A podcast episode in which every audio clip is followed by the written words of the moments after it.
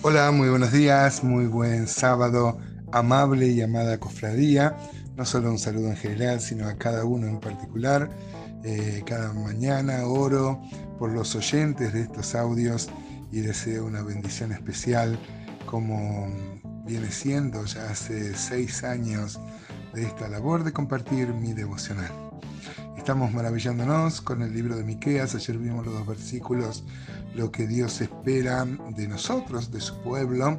Pero bueno, eh, pasadas esa, esas descripciones maravillosas, lo que Dios espera, no una religión vacía y hueca, sino una relación personal con Él, encontramos la realidad del pueblo y lo alejado que estaba de, de, vivir esa vida de comunión. Los versículos 9 al 12 que vamos a ver hoy de Miqueas 6, bueno, hasta el 16 en realidad va a dar cuenta de cómo Dios habiendo mostrado lo que él esperaba de su pueblo, este sin embargo va a mostrar la injusticia ontológica propia que había en el, en el pueblo. También dice que oiga la vara, cuando, cuando ha llegado, viene el castigo, viene a Siria y luego también va a venir los babilonios.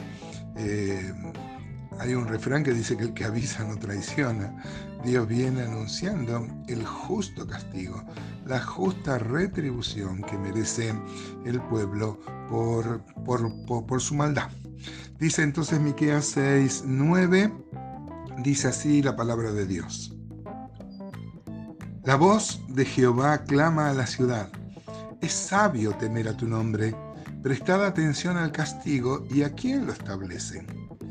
Aún hay en casa del impío tesoros de impiedad y medida escasa que es detestable. Daré por inocente, dice Dios, al que tiene balanza falsa y bolsa de pesas engañosas. Sus ricos se colmaron de rapiña y sus moradores hablaron mentira y su lengua es engañosa en su boca. Podríamos seguir más, pero mm, este, estos cuatro versículos nos hablan de cómo eh, estaba enraizado el pueblo, eh, en el pueblo el pecado. Maravillosa la exhortación del profeta hablando de parte de Dios. El versículo este, 9 dice, la voz de Jehová clama a la ciudad este, y es sabio temer a tu nombre. Claro que sí, dice Proverbios 1, eh, que este, el principio de la sabiduría es el temor de Dios.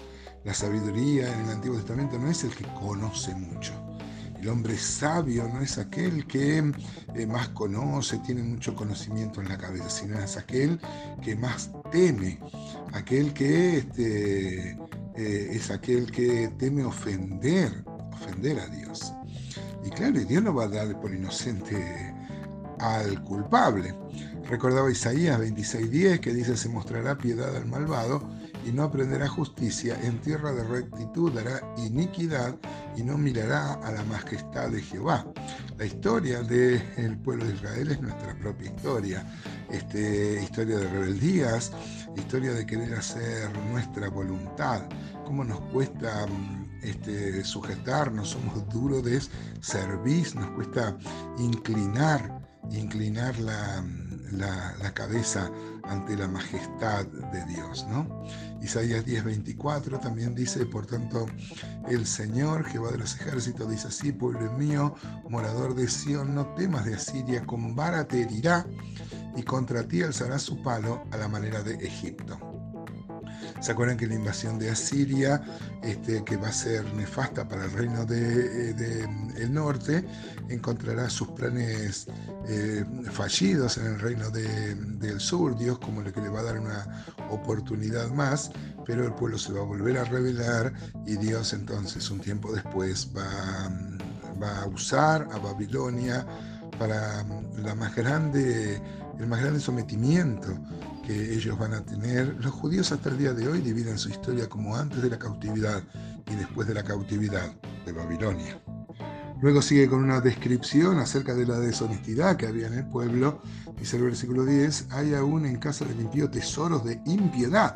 O sea, son tesoros mal habidos. Eh, y dice, y medida escasa que es detestable, la medida que se usaba para el comercio y que era, y que era trucha, que falseaba, ¿no? Este, esto muchas veces Dios estaba en contra de eso. Por ejemplo, Proverbio 11.1 dice, el peso falso es abominación a Jehová, mas la pesa cabal le agrada. Amós 8.4, ¿se acuerdan cuando vimos?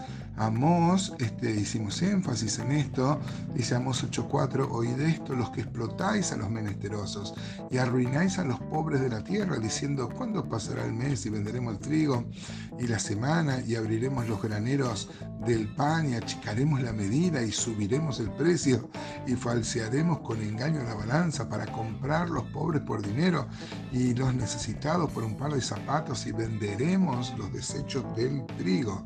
Había como una Mm, como una, este, como una premio por vender la, cosecha, estafar a sus propios hermanos y así enriquecerse ilícita, ilícitamente. Por eso es enfático el versículo 11, dice, daré por inocente al que tiene balanza falsa y bolsas de pesos engañosas. Eh, ¿Cómo podemos creer que podemos engañar a Dios eh, con esto? ¿no? Esto me lleva a pensar, amados hermanos, acerca de mm, lo importante que es la honestidad, no solo para el testimonio, dejamos muy mal parado el camino eh, del Señor, su Evangelio, cuando nuestra vida eh, muestra que no somos honestos, sino no solo para el testimonio, sino para la misma este, forma de, de, vivir. La honestidad es como la gimnasia, hay que empezar a practicarla y, y luego se tiene que volver un hábito un hábito. Ya se acuerdan la ley, por ejemplo, Deuteronomio 25.12 decía, este, el 13, no tendrás en tu bolsa pesa grande y pesa chica, ni tendrás en tu casa efa grande y efa, efa pequeño, pesa exacta y justa tendrás, efa cabal y justo tendrás para que tus días sean prolongados sobre la tierra que Jehová tu Dios te da. Bueno, me había apartado varios versículos que hablan de lo mismo, pero Dios quiere la honestidad y esto nos, nos debe llevar a pensar, la EFA era una, una, una, medida como un cajón ¿no? para medir el grano y estos alteraban y, en las balanzas ponían un peso este, que no era el peso correcto y así robaban a su propio pueblo. Eh, por eso dice el 12 que los ricos se colmaron de rapiña y sus moradores hablaron mentira y su lengua es engañosa en su boca. Cuando uno entra en, una, en, una, en un en un descenso de deshonestidad, se acaban eh, asociándonos con todos los otros pecados, como la mentira, el engaño, aquel que estafa a su hermano, miren si va a tener algún reparo para mentir, para engañar, ¿no es cierto? ¿Qué tal hermanos? ¿Cómo estamos viviendo así nuestra vida? Solo debemos ser honestos en el trabajo, eh, en el comercio, eh, aún honestos en las cosas más simples, cosas que, que los otros pueden no ver, pero Dios sí lo ve. Acabemos esta semana pensando en esto, en una, la honestidad que Dios espera de, de, su pueblo y que a veces nosotros no somos tan eficientes en guardarlo. ¿no? Dios los bendiga.